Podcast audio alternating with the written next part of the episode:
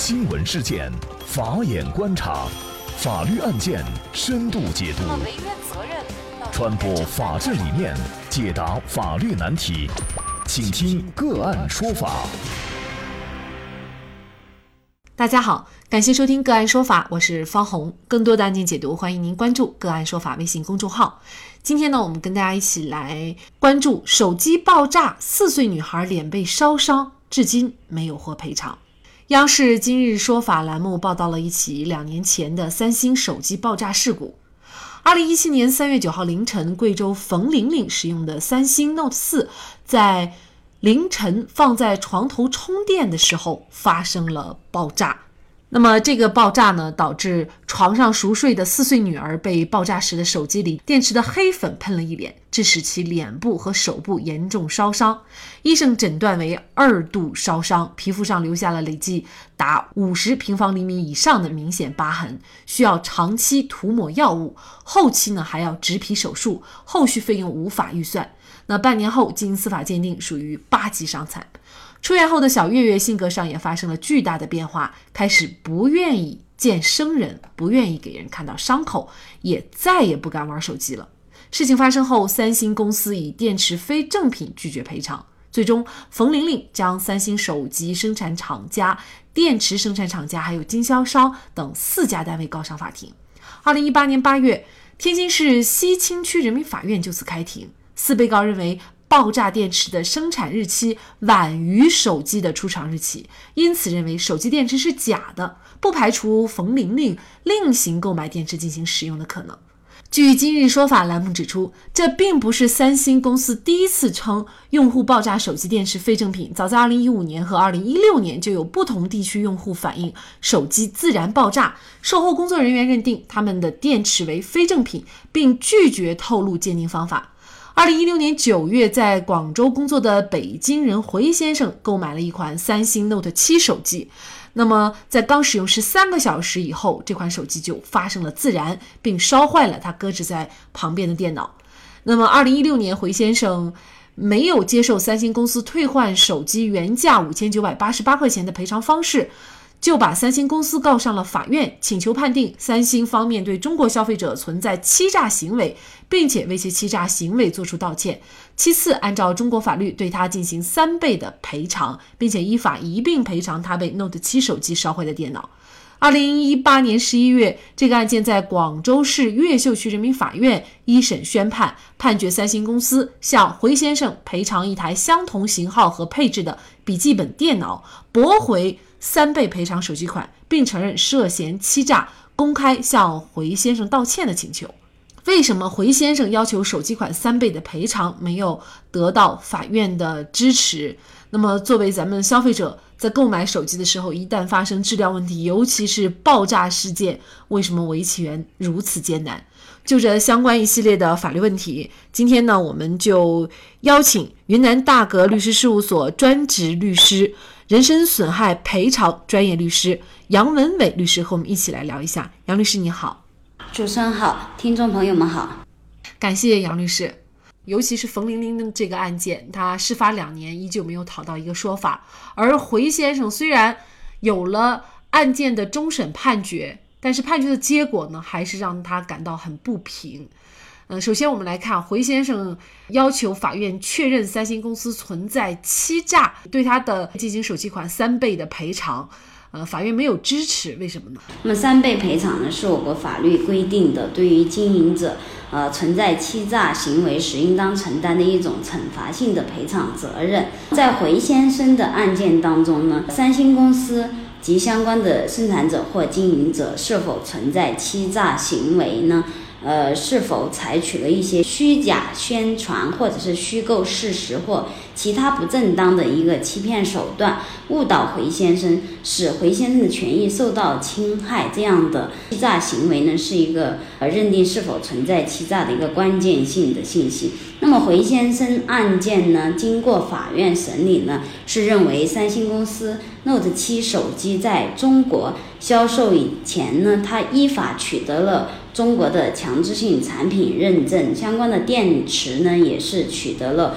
我国的 CQC 产品认证。那么基于这样的事实呢，法院认定三星公司在发售 Note 7之前呢，已经按照我国法律的规定对手机进行了检测和备案。那么结合我们日常的一个经验法则，就是说，一般正常的一些经营者或销售者，他对于自己不知道的一个缺陷产品呢，肯定是呃不会进行销售。这样的一些经验法则呢，就认定了三星公司是不存在欺诈的故意，因此呢就没有支持了回先生的一个三倍主张的请求。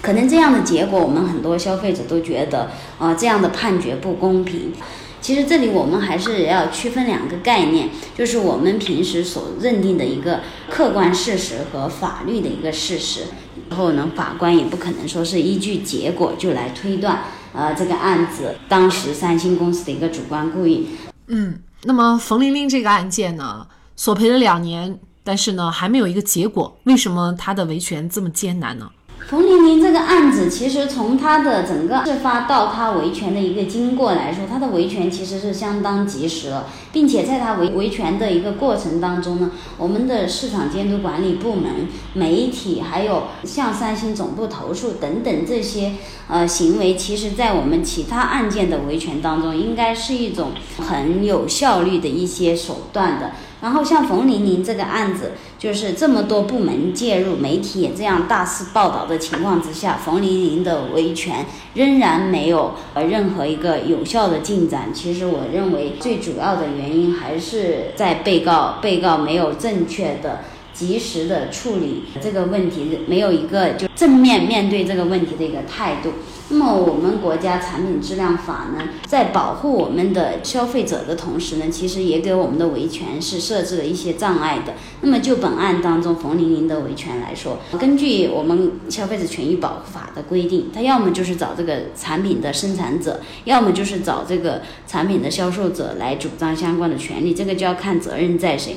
生产者也好，销售者也好，他们之间可能，呃，对各自的应该承担的责任的界定呢，他们自己其实也没有一个很明确的划分。在这样的情况之下呢，就，呃，他们也更希望通过诉讼的方式查明相关的事实，明确各自的责任，都不愿意主动出来承担一个赔偿责任。所以这导致了我们的冯玲玲维权面临了很大的一个困境。我认为这其。应该是本案当中的一个主要原因。那么这个案件呢，一个关键点就是在于这个电池到底有没有被冯玲玲换过？到底是三星公司出厂的时候就使用的电池，还是冯玲玲换过的电池？这个关键的决定冯玲玲维权是否成功的焦点问题，怎么来证明？冯玲玲又该如何证明呢？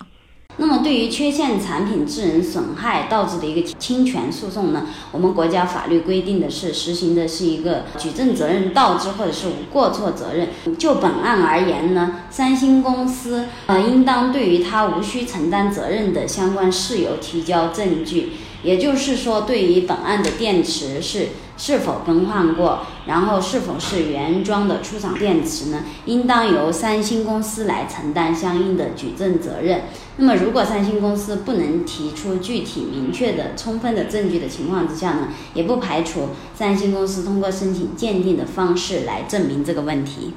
嗯。无论是什么样的结果，但是我们都可以看出这样的一个事实，就是我们消费者呢，在买到产品出现质量问题以后，维权起来其实是相对艰难一些的。是什么原因造成的？您怎么看这个问题呢？嗯，消费者维权难，其实在我们国家目前应该来说是一个普遍存在的现象。因为消费者维权它程序复杂，然后维权的时间很长，但是最后维权能够获得的相关的赔偿啊或者什么，这都是有限的。对于消费者维权就是如此的一个艰难呢，我们认为跟我们国家目前的法治环境、司法现状，还有企业的社会责任感是有很大的关系的。主要还是一个经营者的一个违法了以后，他的惩罚性赔偿。是相对较低，然后经营者违法的成本低了以后，他们对这些东西可能就会无所顾忌。那么从我们国家各个部门的职权来说呢，现在除了法院，其他的一些部门对于消费者维权后他受到损害是只能进行一些行政处罚，而不能直接予以执行的。呃，这应该是导致我们国家目前消费者维权都难。并且很多消费者不愿意维权的一个主要的一些原因。那么针对这些呢，我们还是希望，我们希望我们法治进一步发展呢，尽快出台一些能够对经营者具有震慑作用的一些惩罚性赔偿，然后加大经营者的违法成本。同时呢，我们国家现在目前这些企业自身道德教育可能还是要。急需强化，提升责任心呢，对解决类似案件的发生呢，其实是具有重要的作用的。那我们希望法院能尽快加快本案的一个审理进程，让冯玲玲的受害者的权利能够早日得到维护。